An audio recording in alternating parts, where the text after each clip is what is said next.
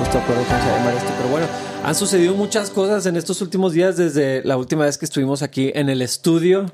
Mm, excelente. Y bueno, creo que podemos hablar de eso. Antes de, de comenzar, nos fuimos a San Miguel. Ajá. Esparcir el virus o recibir el virus. Yo no lo recibo. lo desato. Si tú lo quieres, está perfecto para mí. y luego también nació el, el bebé de Pablo y Pau. Qué rollo, sí. Pablo Elías Martínez Martínez. No quiso ponerle Pablo Rafael. Ni Pablo David. Ni David Rafael, que es lo más ofensivo, la verdad. Eso hubiera sido peor, pero no quisieron, lo intentamos como quiera. Hubo muchas sugerencias para el nombre de, del bebé, pero casi todas eran Martín. Para que fuera Martín, Martín, Martín. Martín, Martín Martínez, Martínez, Martínez. Ajá. Yo nunca había oído que alguien le su- sugiriera a Martín. Pero a lo No, mejor... ah, no, no, no, no a ellos. Ah. La sugerencia era a mí para que yo les dijera a ellos. Porque con justa razón les daba pena. Obviamente. Qué bueno que no lo hicieron, aunque tal vez lo debieron de haber hecho. Entonces ah, han pasado cosas medio intensas. Es, es muy extraño, parece que hace muchísimo tiempo que no estábamos aquí en, en nuestro estudio de producción, con el equipo de producción. Magno estudio de producción. Magno. Sí. La peor palabra. Ah, estuvimos en San Miguel en esta... Yo no sé por qué le siguen diciendo conferencia. No tienen el tipo de humor que nosotros tenemos, entonces no es para molestar. A lo mejor Ajá. ellos no tienen el mismo concepto de conferencia, que conferencia. nosotros. Porque Sí. nadie ha ido a conferencias. ¿Es un retiro? Ah, yo, ajá, yo esa es la palabra que utilizaría, retiro. Estuvimos en un retiro con pastores de Colorado, de RMC, la iglesia que plantó Capilla Calvario, con eh, pastores y el equipo de, de Calvary La Semilla y con la naciente, posiblemente, iglesia en San Miguel del Pastor Todd y su esposa Saraí. Fue un tiempo Richardson. Cortito, la verdad. Estuvimos solamente un fin de semana. Tuvimos todos los problemas que una persona puede tener para viajar a algún lugar. Sí. Bueno, no sé, tal vez haya más. Sí. Creo que también nos novateó, aunque no es la primera vez que viajamos, pero teníamos mucho sin volar. Yo la verdad me sentí muy extraño llegando al aeropuerto de la Ciudad de México. Me sentí así como oveja sin pastor. No Yo- sabía para dónde ir y así que todo me ahí. parecía extraño. Los dos éramos ovejas, pero necesitamos un, Ovejas un pastor, un pastor de aeropuerto o algo así, ¿Qué- porque ¿Crees que sea un efecto de la cuarentena? O sea, como, como que no estás en tus, no sé, en tus cinco sentidos al, cinco, al 100% de tu capacidad y Creo que eso es una parte, la verdad. Creo que todos nos sentíamos un poquito pues desconectados, que es lo que estamos. probablemente. Pero bueno, se nos retrasó un vuelo, perdimos un vuelo de conexión, perdimos un camión. El Les- primero les fue nuestra falta yo. Sí, la verdad sí nos hizo falta Dani, no lo quería decir. No, no, eso estaba platicando con Fernie, no estaba seguro si hubiera sido diferente o no. Es que creo que todos er- to- íbamos í- éramos demasiado relajados todos los que íbamos. Y Dani también es relajado, pero es más esto que se tiene que hacer, lo vamos a hacer. Entonces, para todo era de si nos esperan, nah, sí vamos bien y lo así íbamos caminando bien relajados y todos los los defeños así de que ah, todos háganse un lado. Tirando gente con maletas. Yo, yo sí creo que, que, que Dani hubiera sido ahí un amortiguador en todas las cosas. Por eso el plan era que fueran. Eh, yo quiero a- a- a clarificar porque luego si, si es que la gente de Capilla vio fotos en, en nuestras redes sociales, ah, no se ve Dani obviamente ahí, pero el plan era que fueran Dani y Steffi. No, no se pudo por diferentes causas. ah, Incluso yo fui invitado como el último, como el abortivo. El abortivo. El apóstol Pablo. En realidad había otro abortivo, pero ese sí quedó fuera. Está. Estuvo interesante lo que, lo que pudimos escuchar, lo que pudimos aprender. Fue un tiempo que creo que nos hacía falta. Y no fueron, no fueron vacaciones. Creo que yo no necesitaba vacaciones. Creo que necesitaba más bien reestructuración y un reenfoque y algo que me pusiera activo para trabajar para el siguiente año. Tampoco fue un paseo, porque a mi gente me escribía, ah, estás en San Miguel, vayan a este lugar, vayan a este lugar. Fueron a... Y lo, en realidad salimos una tarde, un ratito. Sí, sí. Y estuvo chido, o sea, la verdad, nos la pasamos muy bien, pero creo que la mayor parte de lo que disfrutamos fue la comunidad. Poder ver a gente que tenía un rato que no podíamos ver y también sabernos parte de un, de un cuerpo mayor. De algo más grande. La rendición de cuentas es que... Eh, que este año fue muy literal. ¿Cómo te fue este año? ¿Qué hiciste? ¿Qué no hiciste?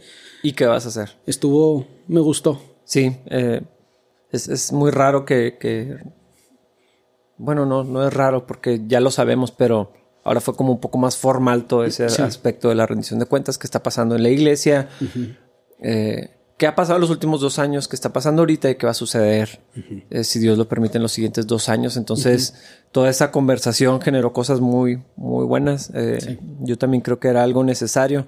Además, los estudios en el tema de la misericordia.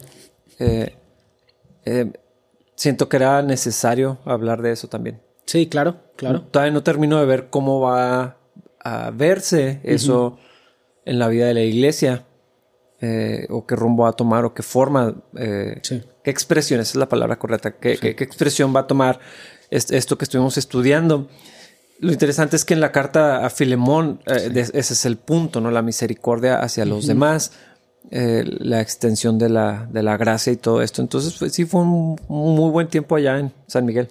Sí, es que mm, me encanta la idea de, de vivir la misericordia como individuo, pero empujarla como un valor en el que nos enfocamos como iglesia es mucho más complejo. Eso no lo hace imposible, más bien lo hace, o sea, tienes que pensar cómo vamos a empujar y a motivar y a exhortar a la congregación a que vivan una vida que refleje ese valor espiritual de misericordia, sin hacerlo institucionalizado y todas las cosas que hemos platicado, o sea, esa idea de sin basarlo en en conceptos humanos de cómo debería ser la vida de los demás, eh, cómo debería ser su situación económica, la, idea de la injusticia en el mundo sin que sea el resentimiento el que nos motive. Cómo extender la idea de misericordia más allá de pues la parte que es pecado humano nada más. Eh, me gustó y pues la cantidad de enfoques tan increíbles que, que, que, estuvieron disponibles. Me, me, me llamó la atención, no solo de llamó mi atención, sino también como un regaño, como una llamada de atención de en esto necesitamos enfocarnos, la misericordia como la fuente o la base de, lo que estamos haciendo y de cómo participamos de todas las interacciones que el Señor pone en nuestro camino. lo, padre de esto es que cuando entiendes o cuando amplías tu, percepción o tu conocimiento de la, lo que significa la misericordia y que no es sentir lástima por alguien que no es darle de comer a alguien, o sea, esa es una posible expresión únicamente. Pero eh, eh, esta, esta profundidad del concepto de la misericordia realmente es conocer a Dios. Y entonces al conocer a Dios, al contemplar a Dios, eh, aumenta tu comprensión de la misericordia que recibes de Dios y por ende vas a proyectar eso hacia afuera en todas las vías posibles, en conversaciones, en paciencia, en, el trato a los demás, en expresiones físicas o tangibles y, todo eso eh, que, es lo que nosotros limitamos por lo general el concepto de la misericordia a esas expresiones físicas. Sí, y siempre es, la idea es, la misericordia es para los que tienen menos que yo. Y, y siempre es económico. Nunca se trata de cómo puedo extender misericordia en, la manera en que vuelvo a invitar a alguien que ha fallado, cómo extiendo misericordia en la forma en que le, pido a alguien que rinda cuentas, porque sigue fallando en áreas donde ya debería crecer. Obviamente la persona que a lo mejor está fallando quiere siempre recibir misericordia como perdón y como un perdón donde no se rinden cuentas, pero eso no es misericordia. Ajá. Entonces es más complejo de lo que parece el tema porque dejarte hacer lo que quieras y dejar que falles constantemente y que vivas una vida de pecado y de, llamémosle, fracaso espiritual, lo que no sé, que en tu vida nunca haya un fruto constante de lo que produce el Espíritu Santo y llamarle eso misericordia porque nadie dice nada, pues obviamente es, un concepto equivocado. Es que es eso, misericordia o, perdón, que a veces se ponen como un, como un sinónimo, no es hacer como que no pasó nada. Y, ahora que, estamos estudiando Romanos, al entender un poco más, Dios no, no hace eso con nosotros. no hace como que, ok, no, no pecaste, no, ya no eres pecador, vamos a hacer borrón y cuenta nueva. Eso, no es misericordia, ni es el carácter de Dios. No, no, no, no. Pues es que Y, eso es lo, lo, increíble de nuestra relación con Dios.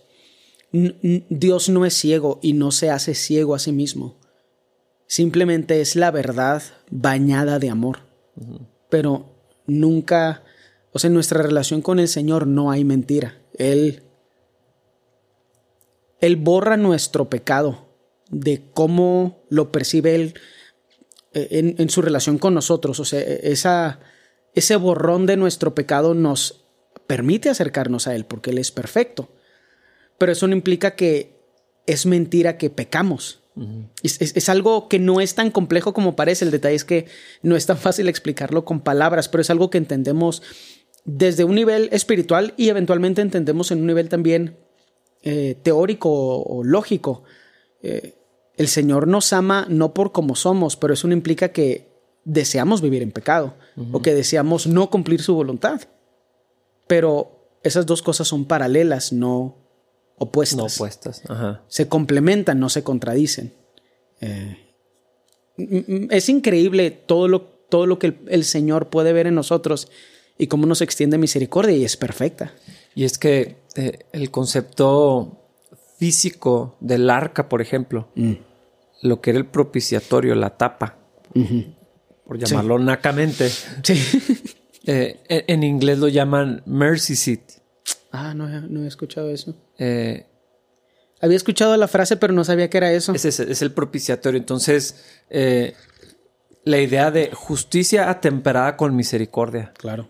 O sea, pero no son una o la otra, son... No son mutuamente excluyentes, no. se complementan. Ajá. y, y, son parte las dos del carácter de Dios. Eso es algo asombroso. Entonces ya puedes entender que misericordia o, hasta el perdón no es hacer como que no pasó nada, no es simplemente ignorar lo que sucedió, no, es, no es únicamente pasar por alto la ofensa. Eh, por eso a mí, hijo, esta idea de no juzgues cuando puedes reconocer algo. Ajá. Así que es que el árbol da naranjas, no, lo estoy juzgando, pues da naranjas, ¿qué, ¿qué, otra cosa voy a hacer? Pues que también tiene que ver con una mala comprensión de las palabras, o sea, la idea de hacer un juicio como las naranjas son de color naranja, ah, a veces nosotros le adjudicamos a esa palabra lo mismo de sentirme superior a ti o la gente cuando es confrontada y su corazón y su espíritu no están en el lugar correcto, en vez de recibir la confrontación, descalifican a la persona que está hablando pues mm, no me deberías de juzgar y lo dudes, estás matando gente. y tú dices, o sea, no, no, no debes de juzgar porque así te van a juzgar a ti. Lo, ok, entonces yo no mato gente, deja de matar gente. Sí me explico, es, es, es muy extraño. Y, y es muy extraño la parte humana, porque la parte bíblica, la parte espiritual es clara. Más bien lo que es interesante es la habilidad de los humanos para hacer excusas, que son malas, pero funcionan cuando la interacción no está no está llevada sobre, la, sobre el fundamento de lo que es bíblico y lo que es espiritual real. Entonces es muy fácil desviar la conversación cuando el fundamento no es, no es bíblico, porque pues tenemos que pensar, por ejemplo, en el ejemplo de Santiago, y lo estaba platicando en un estudio eh, con, un grupo de gente con el que estoy estudiando así por Zoom. En una academia de inglés reconocida en la ciudad y fuera de la ciudad. Estudiando inglés, estudiando la Biblia en inglés. matando 40 pájaros de un tiro. Pero leí por primera vez eh, este pasaje que dice, eh, enséñame tus obras, enséñame tu fe sin obras y yo te voy a enseñar. Mm. Nunca lo había visto de una forma tan clara porque lo leímos como en cuatro o cinco versiones diferentes. Y creo que nunca lo había visto de una forma tan clara. Me gustó porque entendí el concepto, pero nunca... Por alguna razón estas versiones lo hacían muy fácil de digerir y me encantó la idea de, del ejemplo que pone ahí Santiago. Por la idea que por la idea que a veces decimos de que no, o sea, es que mi vida no tiene que enseñar que soy cristiano, tú no me juzgues. Eso es lo que decimos cuando exponemos la idea de que no debemos de juzgar a los demás o que decimos no me deberías de confrontar, porque eso es un juicio. En realidad lo que estamos diciendo es esto. Mi vida no tiene que reflejar mi creencia en Cristo. Y me gusta el ejemplo que pone. Dude, ¿cómo? O sea, Santiago dice, ¿cómo me vas a enseñar tu fe sin, sin que tus obras sean congruentes? Es como no sé, o sea, se me hizo muy gracioso. Yo les ponía el ejemplo a las personas con las que estaba estudiando y les decía, es como decir, dame tu taco y ahorita yo te doy de, mi taco. Y ellos me dicen, oye, pero pues no veo ningún taco. O sea, ¿cómo sé que me vas a compartir de tu taco? Pero pues no traes ningún taco. Y yo, no, no, no, no, no. O sea, ves que confía que tengo un taco. Y pues y ya nada más confía que tengo un taco porque te digo que tengo un taco. Porque quieres saber si Ajá. tengo un taco, ¿no? Sí. Y así, pero, pero si tuvieras un taco, tendrías un taco. O sea, aquí lo vería. ¿Dónde está el taco que tú dices que tienes? O sea, si tuvieras el taco, vería el taco. ¿Dónde está el taco? Y es un ejemplo burdo y súper tonto, pero es así. O sea, ese es el problema de la conversación. Es tonta. Si fueras lo que dices ser, sería obvio. No te creo porque no es obvio. Obviamente entran no tintes fariseicos y lo que tú quieras, pero la realidad de las cosas es que tenemos que asumir nuestra parte de la responsabilidad. Si la gente no cree que eres digno de confianza, probablemente no lo seas.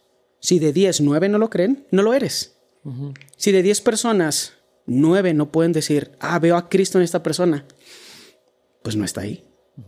¿Por qué? Y- y Porque tú eres el, el uno de diez que Exacto, que eres lo el ve. décimo. Sí. O sea, para mí esa es, esa es la parte, es, es un... Es tan lógico que es gracioso. ¿Dónde está el taco, dude? O sea, tú me dices que me vas a dar un taco. Nice, ok, sí. Pero ¿dónde está? Porque si lo tuvieras, lo vería. Es como decir, traigo gorra. Lo, pero es que, ¿dónde está la gorra? Lo, no, es que traigo gorra. Lo, pero es que no la veo. Me estás juzgando por... ¿Cómo, cómo te atreves a juzgarme? O sea, ¿estás diciendo que no traigo gorra? Es, es ridículo. Sí, sí, sí. Entonces, la misericordia, cuando no está fundamentada en la palabra, en eso se convierte. En una conversación de si me siento bien o no cuando me confrontas. Y a quién le gusta ser confrontado. Ajá. Es que sí se va a hacer la medida, pero entonces nadie, nunca, jamás hacemos eso. Y, y también nos cerraríamos entonces a la posibilidad de que Dios lo haga. Exacto. Porque esa es otra cosa. Siempre pensamos que vamos a recibir la confrontación de alguien superior. Entonces tú no. O sea, tú no me puedes confrontar porque veo tu vida, entonces tú no. Alguien más. Y luego ese alguien no existe. Sí, te vas dando cuenta que no hay nadie de quien estés dispuesto a recibir confrontación o corrección. Y entonces no estás viendo ni a Cristo en la persona que inicialmente no considerabas digna de confrontarte. Difícilmente lo vas a encontrar. Sí. O vas a escuchar la voz de Dios en otra persona. Y lo triste es que ni siquiera lo puedes encontrar en la Biblia. Porque si no lo puedes ver explicado en la perspectiva de alguien más, tampoco lo puedes ver en la Biblia. Eso es mentira. O sea, la gente que dice yo con Dios solamente y directamente de la Biblia están asumiendo demasiado de sí mismos. Porque no somos tan buenos para ver nuestros propios defectos. Y, y- y eso contradice también el plan de Dios. Porque Totalmente. es bastante obvio. Entre más lo veo, entre más conozco el Nuevo Testamento, más claro se me hace, más resalta. El plan de Dios es una relación vertical, por así decirlo, pero tiene que ser congruente con una relación horizontal. O sea, nuestra relación con Dios nunca está ajena a los demás. O sea, Exacto, eh, exacto. el cuerpo de Cristo, la familia de Dios, el pueblo de Dios, todas las imágenes que se muestran, el ejército de Dios, eh, siempre tiene que ver uno con el otro. El fruto del Espíritu eh, no son lo, lo que sale o lo que el Espíritu produce en nosotros, no son cosas hacia Dios. La paz, el amor, la paciencia, la benignidad, no es algo que le damos a, a Dios. Tal vez la alabanza y la gratitud, sí. Pero eso no es fruto del Espíritu Santo. Pues lo causa el Espíritu. Sí, pero cuando es es que esa es la parte que es interesante. Sí, es como un resultado natural, pero cuando la Biblia habla del fruto del Espíritu Santo, yo creo que enlista cosas sociales para que sea claro. O sea, es cierto, la alabanza nada más viene de un corazón que está agradecido y quién produce esa, esa gratitud, Dios. Pero ¿por qué la gratitud, por ejemplo, no es parte del fruto del Espíritu Santo Sí. mencionado en Corintios? En Gálatas. Gálatas. Sí, Gálatas es que 5. yo, yo también creo que, que hay más parte del fruto, porque es obvio, el resultado del Espíritu Santo en hechos es muy claro, es testificar, es poder para, para vivir la vida para Dios. Es Tal vez la gratitud, palabra no sería fruto, o sea, tal vez la misma palabra lo mencionaría como resultados congruentes o algo así, pero los únicos que están clasificados como fruto son sociales. Sí. Está raro eso. Sí, lo que, al menos lo que está en esa lista, que no creo que sea, yo no creo que sea exclusiva, a lo mejor, a lo mejor mi interpretación es, es incorrecta, pero al menos en esta sección sí lo que se describe, porque hasta cuando habla de fe, no habla de, de fe en Dios. No. Estaba leyendo, tiene que ver con fidelidad, con este La idea de Filipenses 2, creer que los demás, o sea, Sí. la transformación confianza que el en, Señor va a en- hacer. en los demás, eh, eh, fidelidad a- en las relaciones, lealtad. Sí. O sea, todo eso es, es lo que habla del fruto del Espíritu. Todo eso tiene que ver con, con la gente. Y es complementario, obviamente, y no es excluyente con todo lo demás que provoca el Espíritu Santo en nosotros, pero no debemos ignorar que los que se mencionan ahí son sociales, porque eso implica que esa relación espiritual donde nada más eres tú y Dios no es bíblica, es lo opuesto. Sí. O sea, no vamos a rendir cuentas por los pecados de los demás, definitivamente ese no es el punto, pero si los demás no pueden ver el fruto del Espíritu en ti, no estás haciendo lo que deberías hacer. El, el Espíritu no está creando lo que crea, lo que la Biblia promete que va a crear. Porque lo que va a crear en nosotros es un fruto que se ve hacia afuera, hacia los demás, y los demás reciben el beneficio. es de eso. evidente. Sí. Es, es evidente el fruto Sí. de- del Espíritu. Sí. Y el tema de la misericordia por eso es tan importante, porque cuando se ejerce correctamente, produce algo imposible de entender y difícil de creer. Es algo increíble como somos cuando venimos a los pies de Cristo y en lo que Dios nos transforma y cómo podemos ser útil para su- útiles para su obra, pero es misericordia real, no compasión eh, basada en cómo nos sentimos, no lástima. Sí. Es que e- eso me gusta de, de la carta de, de Filemón. Porque es misericordia puesta en acción. Exacto. En relaciones. eh, en- yo no, no creo que esté mal necesariamente cuando las iglesias o las organizaciones tienen llamados ministerios de misericordia. Ah, no, para nada. Eh, pero que, que la idea de misericordia sea exclusiva de al pobrecito que no tiene. Sí. Eh, donde yo que tengo más o que estoy en una posición privilegiada, le doy físicamente algo a otro. Eso no puede ser toda nuestra idea de misericordia. Y el peligro para mí de, de llamarlos así eh, Claro. eh, eh, es que limitamos la idea de misericordia a, a algo que pueda hacer sin ningún cambio espiritual. Eso lo puedo, yo puedo hacer eso del mal corazón. Sí, claro, con con un deseo de es Navidad y necesito una, necesito una foto en Instagram para verme bien porque soy pastor. Ajá.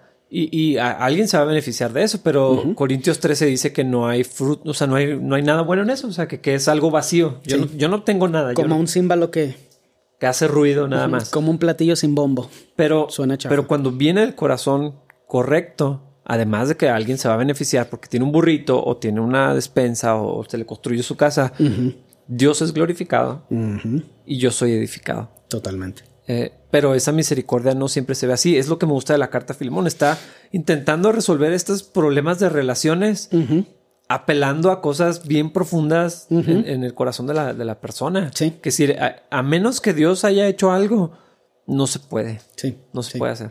Sí. Y aquí es donde el concepto de misericordia se ve completo.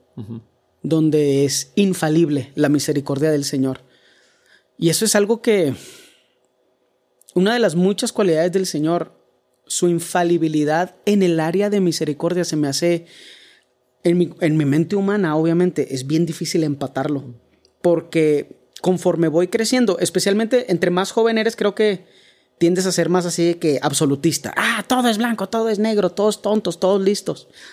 Y me parece interesante cómo Dios no falla, no se equivoca y al mismo tiempo es misericordioso y yo nada más no puedo ver los espacios porque nada más puedo ver este momento. Pero ver cómo el Señor decide buscar a los demás, decide buscar a la gente y usarnos para ese trabajo. Y a veces no sale como creemos debería, que debería salir y aún así el Señor no está fallando. La misericordia del Señor es perfecta, trabaja como tiene que trabajar. Y nosotros somos los que somos imperfectos y no siempre hacemos las cosas como deberíamos o no siempre respondemos al Señor como deberíamos. Pero me gusta la idea de que yo puedo ser misericordioso con alguien que necesita un apoyo económico y también con alguien que necesita ser confrontado, alguien que necesita escuchar. Estás lejos del Señor y es obvio. Una corrección, ajá. Y los dos son misericordia. A lo mejor el que recibe el taco lo siente más obvio. Pero cuando el espíritu está bien y la palabra es el fundamento, también el que recibe la corrección, porque yo he recibido corrección y se siente bien cuando viene de un lugar de misericordia, pero no mientras sucede, sino cuando empieza a ver uno el fruto, cuando empieza a ver ese fruto de justicia y dices, ¿tenían razón? Sí, y es que es lo que dice en Pedro. O sea, Al presente ninguna disciplina Ajá. parece ser causa de alegría. Sí, o sea, es lo opuesto, es de tristeza, Ajá. es así, dolor, es Sí. sufrimiento. Sí, es Pedro. Es resistencia también. O sea, cuando, cuando hacía la presión, así como que lo, lo, combates. Y luego cuando viene el fruto apacible de justicia, dices, ah, esto era misericordia de Dios. Sí. Sí. Sí. Y, esto es lo que vamos a ver en Filemón. Sí. Eh, vivido. En práctica. Voy a leer en el versículo 13, dice, quería retenerlo aquí conmigo mientras estoy en cadenas por predicar la buena noticia, y él me hubiera ayudado de tu parte, pero no quise hacer nada sin tu consentimiento. Preferí que ayudaras de buena gana y no por obligación. Voy a leer nada más ese. Tiene bastantes, sí. bastante contenido. Sí, sí, sí. Eh, bueno, Pablo quería, veía valioso a este, a este hombre. Ah, que eso es algo muy, creo que ya lo hemos platicado, ni siquiera me acuerdo bien. Cuando eh, eh, esta restauración que está pasando entre todas estas partes y que Pablo está tratando de, mediar, que también ahí vemos el carácter de Dios, ¿no? O sea, eh, somos llamados al ministerio de la reconciliación, a la gente con Dios, pero también a ser pacificadores, ¿no? Y tanto como sea posible restaurar las relaciones. Y ahí está Pablo desde la cárcel así tratando de resolver los problemas. Pero eh, Onésimo que había quedado mal, eh, luego se ganó a pulso otra oportunidad. Tanto así que Pablo prefería quedarse con él. Así que me sirve más a mí. Quisiera tenerlo aquí, pero creo que es importante que esto se, resuelva. y, y, esta idea de respaldar o ganarnos, es que no sé si decir ganarnos, como que se nos vuelva a dar una oportunidad, también es algo que es como el no me juzgues. Ajá. O sea, queremos otra oportunidad sin haber hecho. Basado en absolutamente nada. Sí. Ajá. Pues que, bueno, creo que creo que aquí puede entrar el concepto de fidelidad eh, desde la perspectiva del que falló. O sea, pero tiene que haber una conciencia de que fuiste el que falló. No excusas, no pasarle la culpa a la persona que esté enseguida, o sea, sino realmente fidelidad hacia las personas a las que les fallaste y reconocer que tú fuiste el que falló. Y en vez de estarse flagelando porque qué malo soy, actuar de una forma que es digna de confianza. No después de que te depositen esa confianza, antes. Antes, ajá. Ser, digno de confianza cuando todavía no confían en ti se me hace que es una de las mayores muestras de humildad que uno puede tener, especialmente cuando ya fallaste, se me hace súper importante. Pero me ha tocado verlo en el mundo laboral, donde se vuelve un ciclo donde, que nadie quiere empezar, la idea, el problema entre el empleador y el empleado. El empleador dice, es que no confío en ti porque no me has demostrado que eres digno de confianza. Y el empleado dice, es que con este sueldo, ¿cómo voy a poder demostrar que soy digno de confianza? O con este grupo de responsabilidades que me diste, ¿cómo voy a poder demostrar que soy digno de confianza? Y ninguno de los dos lo quiere empezar. Y como me ha tocado estar en ambas posiciones, yo pienso, sin importar qué posición tengo, yo lo empiezo. Yo quiero ser digno de confianza. No me tienen que depositar la confianza para yo ya ser digno de confianza, para demostrar que lo soy. Y eso es lo que hizo Onésimo. No sabía qué iba a pasar con Pablo, probablemente, y no sabía qué iba a pasar con Filemón. Pero él ya estaba comprobando que la confianza que se, que se iba después de depositar en él, él ya podía ser digno de ella. Y es que, como en muchas otras cosas en la Biblia, esto tiene dos vías. Porque asumo que Pablo lo que hizo con Onésimo fue corregirlo, confrontarlo, disipularlo, amarlo, cuidarlo.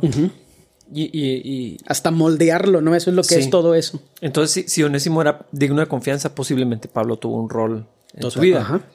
Entonces a él le está pidiendo, tienes que reconocer lo que hiciste, tienes que restituir el daño que causaste, pero a Filemón no le está diciendo, eh, cuando se gane la confianza, o sea, le está diciendo, dale la oportunidad, o sea, vamos a resolver esto. Entonces, lo que se le pide a las dos partes son cosas diferentes. Sí. Y casi siempre las dos partes, en la cualquiera que estemos, pedimos lo otro. Exacto, es que no son, y ese es el problema, la mayoría de las cosas en las interacciones entre humanos se dan sanamente si son paralelas y no cíclicas o no consecuenciales. Em, me recuerda, siempre esto me recuerda el hombres amen a sus esposas, esposas respeten a sus esposos. Y lo he escuchado en chistes y en vivo. O sea, con personas reales diciendo, pues es que él no me ama como debería. Y, y él diciendo, ella no me ama como debería.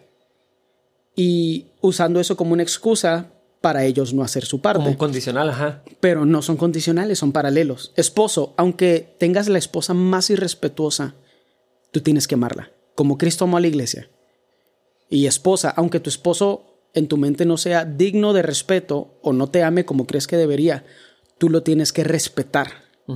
Tú te tienes que someter a él de forma paralela. Sí, simultáneo.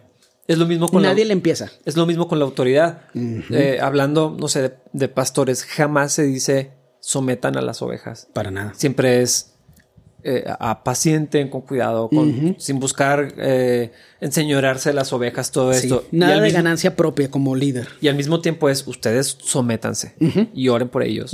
Entonces no es cuando la otra parte cumpla con lo suyo, entonces yo puedo, porque pasa eso que dices, no es un ciclo eterno que nunca nadie hace nada. Sí. Entonces creo que es lo que está pasando también aquí. Totalmente, eh, totalmente.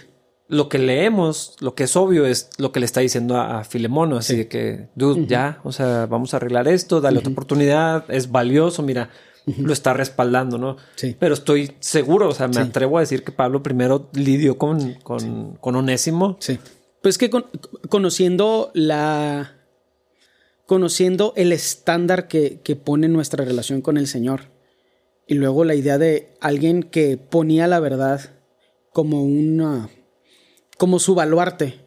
Mm. Pablo no recomendaría a alguien que no cumpliera con las expectativas de ser útil a otra persona, no lo haría. Porque ya, ya había pasado. Exacto. Entonces lo vemos. Marcos. yo creo que lo vemos entre líneas, no tan obvio, no tan, pues no es literal como lo que vemos que le está diciendo a Filemón, pero yo estoy seguro de que Pablo jamás recomendaría a alguien que él no había probado. O que no había sido probado por las circunstancias o por el Señor. Sí. Y es que el hecho que diga, quería retenerlo y me hubiera ayudado. O sea, ya... Fiel e idóneo. Onésimo ya, ya había demostrado eso. Sí. Y, y sí, hijo, es que necesitamos ver así en, esas... En los ejemplos que nos presenta la, la Biblia eh, yo sé que esto no se trata de, algo moral, donde buen ejemplo imita, mal ejemplo no hagas. O sea, yo sé que no es así, pero cuando vemos que se nos presenta estos espacios, tenemos que vernos allí. Sí. Eh, sí, necesitamos dejar que el Espíritu Santo nos confronte a través de estos ejemplos y que veamos en las áreas en las que somos carentes. Sí. Yo, cuando, cuando he visto espacios así en, la Biblia como, como esto, uh, creo que sí tenemos que hacer un ejercicio de la, gente me quisiera retener. Mm. o, le, daría gusto que, que me fuera. Que me fuera. O me, o me, mandarían porque por allá otro que lidie con este problema. Claro. Eh, a, eso me refiero. O sea, vernos en Onésimo y alguien hablaría así de mí. O sea, así de que, hijo, preferiría que se quedara. Me es útil, me serviría aquí, pero creo que es importante que esté allá. Ah, y pienso en, Kevin Case cuando, hablando específicamente de, misioneros, del entrenamiento que reciben los misioneros, la manera en que salen y son enviados o se envían a sí mismos también los misioneros. Claro. Eh, Kevin me enseñó algo que espero haber eh, aprendido bien. Los que se van de la iglesia tienen que ser los que te duela que se vayan. Ajá. O sea, los que quisieras en tu equipo, los que, los que te son útiles, no los que te dan gusto que. Sí, que ya se vayan porque son un problema. Ajá. Sí. Sí. Y, y e insisto, la parte humana hace todo más difícil esto porque sí, la ausencia de algunos individuos hace el trabajo más fácil y se siente de forma positiva su ausencia y es triste pensar que eso suceda. Pero aquí en mi opinión, lo sano es siempre vernos como el deudor, siempre vernos como el que falló. Entonces, lo espiritualmente sano es cómo puedo ser yo el que mi ausencia provoca algo de, bueno, no algo de dificultades, sino provoca ese pensamiento de, híjole, desearía que no te fueras, pero qué bueno que vas a hacer la voluntad del Señor en vez de, qué bueno que ya se va este vato porque es insoportable o está haciendo más difícil el trabajo. Pero para que eso suceda necesitamos necesitamos entender bien el rol del Espíritu Santo en nuestra vida y también nuestra condición pecaminosa. Sí. Darle el beneficio de la duda a los demás, darle el mérito a los demás y no sentir resentimiento cuando no se nos dan las oportunidades que creemos que nos merecemos. Porque algo triste y algo, una realidad difícil con la que tenemos que lidiar es que si no has recibido la oportunidad, a lo mejor no te la mereces. Probablemente. Y, y cuando llega la oportunidad, lo puedes ver por lo que es. Yo, yo pienso muy específico algo que, que viví antes de llegar a, Capilla, una situación bastante compleja y difícil. Terminó en una relación dañada y, eh, yo después de un tiempo pude ver dónde estuvo mi, mi falla. eh, creo que no puedo hacerme responsable por todo lo que pasó, pero, pero sí vi, vi mi error y, eh, me, sentía mucha pena, mucha carga. Entonces, cuando el pastor Sean me dio la oportunidad, porque así lo vi yo cuando me invitó a, servir con los jóvenes, eh, encontré algo que pensé que ya no iba a hallar. O sea, sí que sí tengo otra oportunidad de participar de la obra del Señor. Y lo atesoré como algo bien valioso porque yo pensaba que ya no iba a pasar. Por lo que acababa de vivir. Dije, arruiné mi última oportunidad de... del de, estar en el ministerio. De, participar en el ministerio, de, ser parte de la obra, de utilizar lo que Dios me ha dado y seguir creciendo. Entonces, eh, yo pude verlo así, pero ya Dios ya me había aplastado en varias áreas. Sí. Que, que también es un proceso importante el de ser humillados, el de encontrar una situación donde no necesitamos ser sometidos, sino ya estamos más blanditos y nos sometemos y entendemos eh, el proceso de la jerarquía y, apreciamos la autoridad que Dios pone sobre nosotros y aprendemos a respetarla. Eso es un proceso que tiende a ser difícil porque pues, tiene, está completamente enfocado en el egocentrismo. Pero gracias a Dios que todas estas cosas suceden de una forma, no puedo decir natural, pero voy a usar la palabra que no me gusta, orgánica.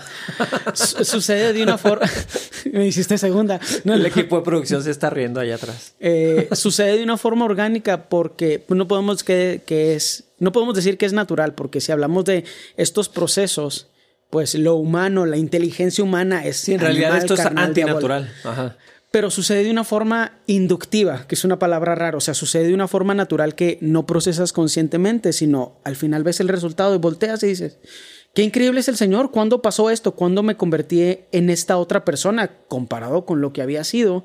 Solamente Dios puede recibir el mérito o la gloria por esto.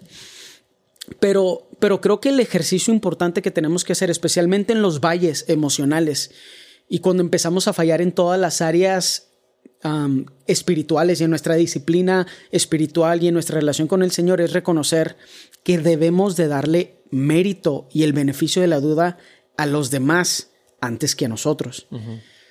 Si no estoy ocupando el rol que creo debería ocupar, necesito ver cómo yo participé de eso. No, ¿Cómo me, lo, ¿Cómo me lo gané? Exacto, no inferir que los demás me odian y que yo soy la víctima, pero que si las cosas fueran como deberían ser, no, no, no cómo yo me gané esto, cómo yo provoqué la situación en la que estoy. Y si aplica para el ministerio, aplica para lo laboral. Y lo digo esto con, con respeto y con, o sea, con mucha compasión. Apliquen lo económico. Aplican lo económico. No siempre nos gusta aceptarlo, pero aplica también lo económico y lo digo como la víctima, pero también como el beneficiario de la misericordia divina en todas las áreas económicas, pero también la víctima de mis malas decisiones y de una mala administración. La vida que vives y la situación en la que está, las responsabilidades que han sido puestas en tus hombros, las que han sido quitadas y las que nunca tuviste, son el resultado de cómo eres y cómo has actuado, no de alguna conspiración demoníaca en tu contra. Entonces necesitamos asumir nuestra parte de la responsabilidad. Es que es un ejercicio bien duro, porque te tienes que ir hacia atrás, muy atrás. Y es bien fácil culpar lo que te pasó, lo que decías, a, tus papás, lo que no tuviste, en la familia en donde fuiste a caer, lo, que hicieron. Eh, pero, pero cuando lo, O sea, no, no puedes estar viendo, no podemos estar viendo siempre eh, todos menos yo. Como, es, como todo es responsabilidad de los demás. De alguien, el que sea. Porque a, a, veces se vuelve hasta ridículo lo que pensamos. O sea. Pues casi sí, siempre, la neta. Pues en realidad sí. Y, y, porque es muy, es muy difícil tener que reconocer y lo, ah, sí, es que yo decidí hacer esto con esta oportunidad. Ajá. Tenía una oportunidad y la arruiné. Ajá. Y luego tenía otra no tan buena probablemente, o ya venía en consecuencia de esta, pero también uh -huh. decidí mal. Y sí. entonces es una cadena. Uh -huh. eh, y, y, reconocer eso. Yo, yo he mencionado en, en, diferentes ocasiones un proceso que Dios hizo en, en, mi vida. Eso, eso fue parte de lo que hizo. Y yo, yo no lo pude hacer yo conscientemente. El Señor me tuvo que ir mostrando así, sí, claro. sacando pedacitos y lidiando con mi orgullo. Y así que, ah, tú pensabas que eras esto. Y luego, déjame te enseño cómo no. Y, ¿Cómo y, trataste a esta persona? ¿Cómo quedaste mal en esta área donde creíste que habías quedado bien? ¿Dónde elegiste mal? O sea, algunas cosas fue nada más eso. Se Ajá. reduce a, pues es que ¿quién uh -huh. te dijo que hicieras eso? Uh -huh. Y luego te puede, no te puedes quejar de estar donde estás por... Y, y fue un, fueron muchos años de, de, donde Dios estuvo así. Un quebrantamiento, yo creo que esa es para mí la definición de quebrantamiento porque como que no es... Sí. Te caes y te rompes un hueso. Para mí el quebrantamiento es todos los huesos. Eso no pasa y, eh, si sí. no es en un proceso largo. Sí. De, uno por uno, así. Muy humillante, muy claro. humillante. Eh, y, y uh -huh. no quiero volver a pasar por algo sí. así. Uh -huh. eh, fue muy difícil. Entonces, y tuve que empezar a ver hacia adentro. Uh -huh. el problema está, o sea, el problema soy yo. Sí. Y sin caer en la autoconmiseración, no, no, no. porque hay gente que lo dice de dientes para afuera y no lo cree, y ese es el detalle. Si en tu corazón no lo crees, nunca vas a hacer algo al respecto y siempre todo va a ser responsabilidad de los demás. Pero es que no puedo dejar de pensar en el poder que recibimos a través del Espíritu Santo para ser transformados y luego para ser de bendición. A mí algo que me preocupa y, y, y uno de los muchos termómetros y barómetros que tengo en mi vida es ¿Soy una bendición o soy una carga? Mm. Cuando pienso en, en, nuestra relación, ¿bendigo al pastor en mi vida y en mi actuar o soy una carga? Siempre que digo tonterías, porque esta es otra área donde yo, o sea, tengo que pensar en eso. Y lo que sale, espero que siempre sea resultado de lo que el Espíritu Santo está haciendo en mí, pero también en algunas cosas tú vas a tener que responder por mí. Está bien gacho eso, pero uh -huh. si van a hablarle a alguien para quejarse de lo que estamos haciendo, no me van a hablar a mí, porque pues si se van a quejar de algo es de mí. Entonces yo sí, pienso, sí, ¿cómo puedo hacer tu carga más ligera? Porque eres mi amigo, eres mi pastor, pero porque el Espíritu, está, el Espíritu Santo está haciendo eso en mí. Uh -huh. ¿Cómo yo haría tu carga más pesada? ¿Cómo podría eso reflejar el amor de Dios en mí para ti si yo no considerara eso como parte de lo que tengo que considerar? Uh -huh. Y hay gente que no ve eso, hay gente que no ve que su vida, que el resultado de Dios en su vida es que sean de bendición para los demás y no que los demás solamente sean de bendición para uno. Uh -huh. Y en todas esas áreas uno tiene que asumir que a lo mejor no está haciendo todo lo que cree que ha hecho, que uno necesita ser transformado, que necesita extenderle el, el, el, beneficio o el mérito de la duda a los demás. Y probablemente ya pasó por todo esto, Onésimo. Después de toda la... Yo me imagino que estar con Pablo debe haber sido bien pesado. Y sobre todo después de lo que hizo. Exacto. Y de tener que ser moldeado en la humillación. Está, o sea, a mí se me hace uno de los procesos más eficientes. O sea, es más rápido que cualquier otra cosa, pero tiende a ser largo y doloroso. Uh -huh. Pero las otras opciones son mil veces peores. Pero se me hace muy fregón poder, o sea, estoy seguro de lo que pasó, porque he visto lo que ha pasado en los humanos. Uh -huh. Y me da mucho gusto y estoy seguro de que Pablo se lo vuelve a presentar a Filemón, así con el check. Fiel e idóneo. Ya está listo. Es fiel y es idóneo. Ahí te va. Pero pi piénsalo, para Filemón ha de ser bien difícil estar recibiendo esto y de así de que, ay, no me, o sea, no me pidas. De este no.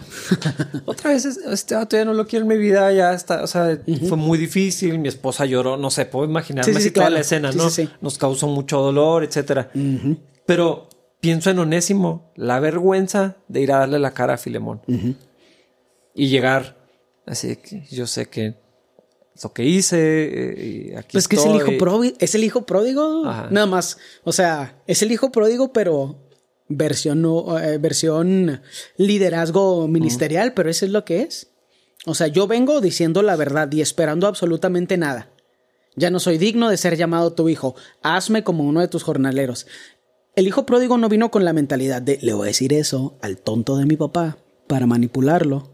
Y no. O sea, él vino cuando se dio cuenta que su lugar era en el estiércol. Y dijo, pues bueno, entre este estiércol y servir a mi papá, que es misericordioso, pues Me iría mejor a él". mejor. Ajá. Pero él llegó reconociendo su lugar y extendiéndole el beneficio de la duda a su papá de tú tienes razón y yo estaba equivocado. Si no podemos venir así, ¿cómo va a haber alguna clase de restitución en la relación? Sí. Después de que nos equivocamos. Es que, híjole, eso es. Y, a- y ahora yo creo que en, en- en, ah, ya Navidad está menos de un mes. Vamos a vivir más de esto. Claro. Y, y tiene que ser en las dos vías. Tiene que haber misericordia en, en un camino, pero en el otro tiene que haber. Bueno, pero nomás así vas a pedir misericordia y gracia y no vas a reconocer nada y ah, procesos bien complejos. Y a veces la misericordia es no estás listo para recibir misericordia. O sea, no estás listo para recibir la misericordia que quieres. Disciplina. Límites, probablemente. Sí. Y en eso puede haber misericordia. Claro. La cosa es, yo me acuerdo tanto que decía, ni siquiera sé dónde lo leí o lo escuché. Hablaba específicamente de los hijos, pero decía, quieres que tus hijos sean felices, pero no nada más ahorita. Quieres que tus hijos sean felices en cinco Exacto. años, en diez años. Cuando se casen, quieres que sean felices. Entonces, las decisiones que tomas ahorita tienen que apuntar así, Sí. Aventar así algo lejísimos eh, a a 20 años de distancia. Sí. No se pueden comer dos bolsas grandes de papitas ahorita porque eso va a ser un problema en 20 años. Yo siempre pienso en queque, porque quería tres paquetes de galletas. ¿Se los podía dar? Claro que sí. ¿Se Yo- los podría comer? Claro que sí. Ah, obviamente. Y más que eso, es el come galletas, pero así en tamaño mapache. Eh, pero el punto es, pues no, o sea, no puedes hacer eso. Y, y en eso hay misericordia y en eso hay disciplina, esperando que el resultado en un año, en dos años, en cinco años, el efecto de la disciplina, que, hijo, es que no sé por qué pensamos que somos más justos que, justos que Dios, cuando la Biblia es clara. La expulsión de la iglesia tiene que ver con restauración de una persona. Entregar a alguien a Satanás. Es misericordia. Pero sería eh, outrageous. ¿Cuál es la traducción para eso? ¿Descabellado? ¿Escandaloso? Ándale, sí. No sé. Sería, o sea, sería la ruina. Ajá, totalmente. Decir que, eh, hermanos, pues esto, vamos a entregar a, tal persona, a Lo Satanás. amamos, entonces vamos a pedirle a Satanás. eh, Vamos a pedirle al Señor que ya no lo proteja para que Satanás Lo destruya. destruya su cuerpo. A ver si su espíritu puede ser rescatado. No coman con él, por favor, hermanos, por, porque lo amamos. Es que es casi incoherente. Sí. Pero es que la, la gente no piensa en una misericordia real que provoca un resultado. Piensa en, ay, pobrecito, como Eh. si fuera un animal. Y Eh, esa es la parte que me, de- me molesta muchísimo de algunas veces, de algunas expresiones de misericordia que escucho y de algunas expresiones de misericordia que yo recibí. Mm. O sea, me hacían sentir infantilizado de, quítate, vato, soy un adulto, no me tengas lástima. Obviamente, o sea, podía ver el sentimiento de superioridad y decía, esto no es lo que Dios quiere construir, no me ayudes en esto, déjame aprender y déjame sufrir las consecuencias de que no soy quien debería ser. No es, otra vez, no es flagelación, no es el concepto de una manda de que voy a sufrir todo este año para que... No es nada de eso, nada más es entender, este es el proceso por el que Dios me está pasando y a veces en nuestra misericordia humana somos un estorbo para el proceso que Dios está haciendo. Y lo hacemos innecesariamente largo o innecesariamente doloroso, porque actuamos actuamos como si la figura paterna de Dios necesitara un balance materno. A veces me da esa impresión, eso es lo que ah, me sí, sí, molesta sí. un chorro. O sea, tenemos una idea muy Sí, bizarra. es cierto. De Así un de que no, matrimonio pues, que no funciona tan bien, por Ajá. supuesto. Ah, claro, pero- Así de, no, no lo regañes tan feo. Ajá, lo que me platicabas el otro día, que a veces vas a disciplinar a tus hijos, a veces es físico, pero a veces no, y la gente inmediatamente no le vayas a pegar. Y así de que, señora, quiero que esto no sea un Hitler, quiero que esta cosa que amo no se convierta en la peor versión de lo que podría ser, no estorbe. Quiero que tú, tú lo toleres y disfrutes estar cerca de él en los siguientes años. Usualmente la misma gente que dice no le vayas a pegar también es, no, no me lo traigas a la casa. Ajá. Porque O no- los que a sus espaldas dicen es que se portan bien mal. E- Exactamente, pero esa, esa interrupción de, pues es que no sé qué es una moralidad, no sé qué es de... Es la maternalización de las cosas. No, no, no, no tan feo, no, Ajá. tan, no tan duro. eh, no, se me hace que la Biblia no, no le digas eso. nada. ¿no? Así Ajá. que, dude, necesitam- O sea, quiero que te caiga bien. Cuando no tenga la cabezota y los ojotes y los cachetotes y esté bien gordo. Quiero que te caiga bien cuando no esté súper bonito y que sea un bebé. Quiero que sea bien recibido, que tenga amigos, que sea una bendición eventualmente. Y para eso necesita haber disciplina, porque ningún bebé nace perfecto. Ahora, es- esa es muy interesante esa imagen porque cuando la gente llegó a decir, no las vas a pegar, no saben ni lo que iba a hacer. Ah, claro. Pero, sí, sí. pero eso es lo, es lo mismo que sucede en, en los procesos de disciplina que Dios hace. Eh, no, Dios, ¿cómo vamos a hacer esto? ¿Cómo va a pasar esto? Mejor Sí, ya como no- si Dios no fuera un padre perfecto. Exactamente. O sea, y, y lo dice, si ustedes, siendo malos, pueden ser buenos con sus hijos, no va a poder yo Sí. eh, hacerlo mil veces mejor. Sí. Y no sabemos en esos tiempos de dolor, de sufrimiento, de disciplina, de corrección, lo que Dios va a hacer. Como no saben lo que iba a hacer yo con mis hijos, nomás lo estaba sacando de la escena. Sí, No, sí, sí, sí. no, no lo iba a pegar, a golpear. Pero cada quien asume lo peor dependiendo de su propia experiencia y ahí es donde pues el, el concepto tan ofensivo de que a veces nos creemos más misericordiosos que el Señor. También eso revela mucho de nuestra cultura de oración y de lectura de la palabra. O sea, porque hay veces que lo he notado en mí y lo he visto en otras personas donde se estorba en el proceso de disciplina, donde alguien está apuntando hacia algo increíble para el Señor, algo que dices, no sé qué va a pasar, pero pues, puedo ver esto en esta persona, nada más necesita ser moldeado en estas áreas. Y luego ves a alguien, una figura materna. No tiene que ser mujer nada más, una figura innecesariamente maternal, así de que no, no, no, déjame lo cuido y lo protejo y que no aprenda nada y que no crezca y que no tenga ninguna dificultad. Pues sí que no, o sea, Dios es el Padre perfecto, no necesita un balance maternal. Si el Señor está haciendo que esta persona pase por un momento difícil, hay que ayudar a la persona, obviamente. Hay que escuchar la voz del Señor en cuál es nuestro rol en ese proceso. Exacto, sí. Porque tampoco es ignorarlo de que no, se está muriendo de hambre, se va a suicidar, eh, el Señor lo está haciendo pasar por algo difícil. Dios tratará con él. Ajá, Ajá. no, o sea, tampoco es indiferencia de nuestra parte, obviamente. Pero el detalle es estorbar en el trabajo del Señor. No da los resultados que creemos que da. Sí. Porque el único que es perfecto es Él. El único que tiene una misericordia perfecta es Él. Pero tiene que ver con nuestra ignorancia del carácter de Dios. Nuestra falta de fe es que eso, todo se Sí. resume en, en eso. No Sí. confiamos lo que Dios va a hacer o no, o no sabemos. Si no vemos lo que la Biblia enseña, si no estamos en comunión con Dios, pues vamos a meter las manos donde no deberíamos Sí. de meter las manos. Sí. Porque, es más, se me hace que los cristianos tenemos un problema conceptual de fe porque creemos que es más factible que el Señor levante de entre los muertos a Isaac, el hijo de Abraham, que a que transforme a uno de nuestros amigos. A través de nuestro testimonio, a través de nuestro contacto. O sea, necesitamos tener fe en el poder transformador de la palabra del Señor, del Espíritu Santo, de lo que sucede en la comunidad. Ahí, ahí está súper involucrada la misericordia, pero no es, no le vayan a hacer nada. Eso no es misericordia. Eso no es. Pero pensamos que eso es. Yo a veces cuando la gente me trata, bueno, ya no, ya estoy grande, ya estoy muy grande como para que eso pase.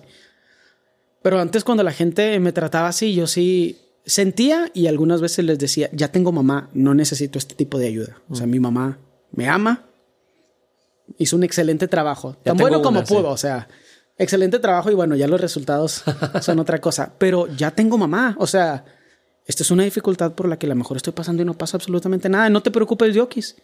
El Señor me va a llevar de pe a pa y no pasa absolutamente nada. Todo esto que estamos diciendo se ve reflejado perfectamente en la relación de Onésimo. Sí. Porque yo sé esto, yo sé que tú me darías el sello de aprobación para, para que yo me fuera a otro lado. Tal vez nadie más. Pero yo sé que tú me darías el sello de Wendy. aprobación. Si alguien, si alguien dijera, necesitamos a alguien que nos ayude a hacer esto, yo sé que me darías el sello de aprobación. Pero después de un montón de patadas. Pues es que eh, todos así. Así la. Todos somos onésimos. No, todos podríamos ser onésimos. En- así de ser humillados, ser corregidos, ser trabajados y, y después de. Yo no sé cuánto tiempo pasó, la verdad, debe haber el dato, no, no lo busqué. ¿Cuánto tiempo pasó desde que Onésimo traicionó a, a Filemón hasta que volvió a ser útil. Estoy seguro que no pasó rápido. Pero está chido que no diga el tiempo porque lo deja al corazón de la persona que necesita ser moldeada y someterse, pero también para el corazón del líder.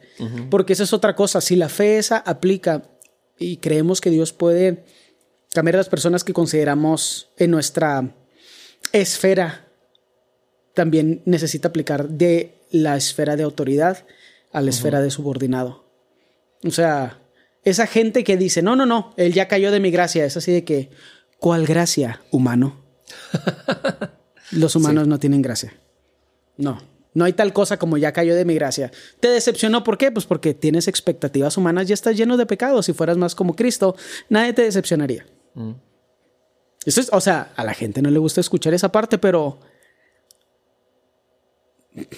Pablo volvió a recibir a Marcos. Así de fácil. Sí. Siempre tienes que extender otra oportunidad. Y Filemón va a volver a recibir a Onésimo. Amén. Entonces todos somos onésimos y filemones también. Todos somos onésimos y deberíamos ser filemones. Bueno, sí. bueno, todos deberíamos de ser la mejor versión de Es que somos onésimos con seguridad en la primera etapa de su vida. A ver si en la segunda. Podríamos ser onésimos en esto y deberíamos de ser filemones que, bueno, ya lo continuaremos con lo que sucede.